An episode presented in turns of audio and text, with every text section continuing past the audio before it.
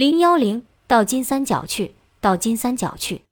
有人问我们怕不怕，我们说怕。我们把自己交给了上天。也有人问你们到金三角冒险能赚多少钱？在追梦、实现愿望的过程中，有经济效益是惊喜。事儿怪想，如果真有人雇佣我们冒险，那该多好！因为我们此次出行最大的压力来自资金的筹集。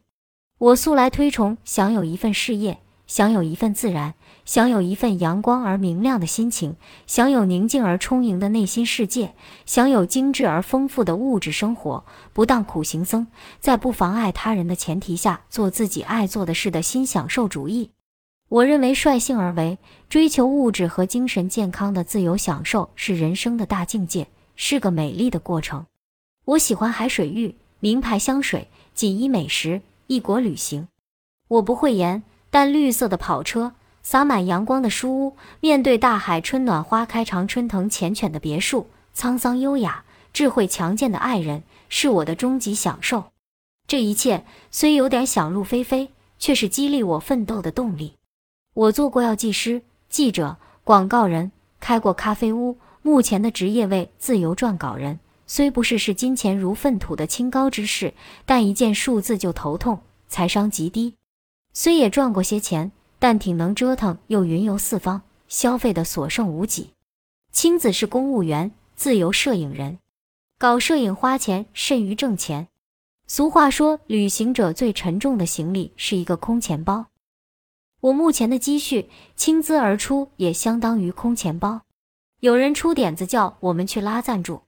经朋友介绍，面见一位有实力的企业家，此君一脸高深莫测，平静听完我们的慷慨陈词，冷冷问：“你们到金三角，我的企业有什么效益？”我们深感自己不是拉赞助的料，落荒而逃。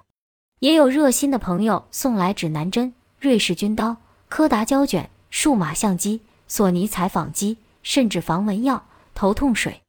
最重要的是，我预支到了一笔数目不小的广告策划费，一些稿费也来得非常及时。我和青子终于凑足了路费，在此诚挚地向所有关爱和帮助过我们的朋友致谢。当然，最激动人心也是最现实的，是一位在中缅边境承包国门工程的建筑老板。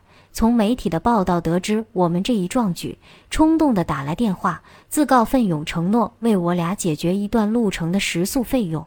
我们欣喜之余，唯恐夜长梦多，此老板变卦，决定立马出行，越快越好。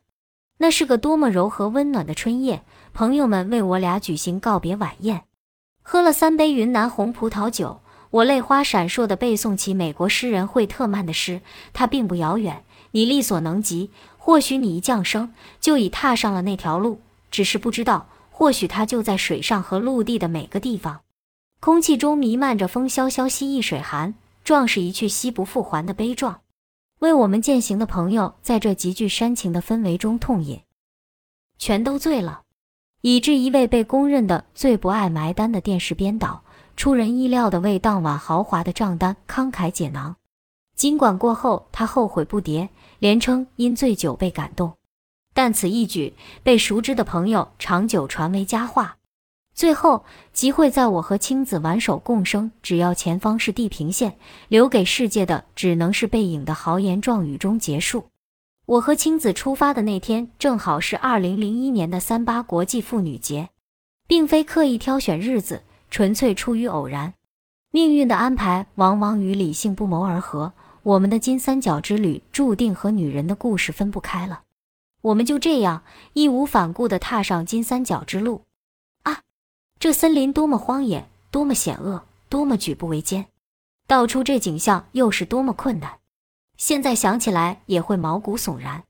尽管这痛苦的煎熬不如丧命那么悲惨，但是要谈到我在那里如何逢凶化吉而脱险，我还要说一说在那里对其他事物的亲眼所见。但丁。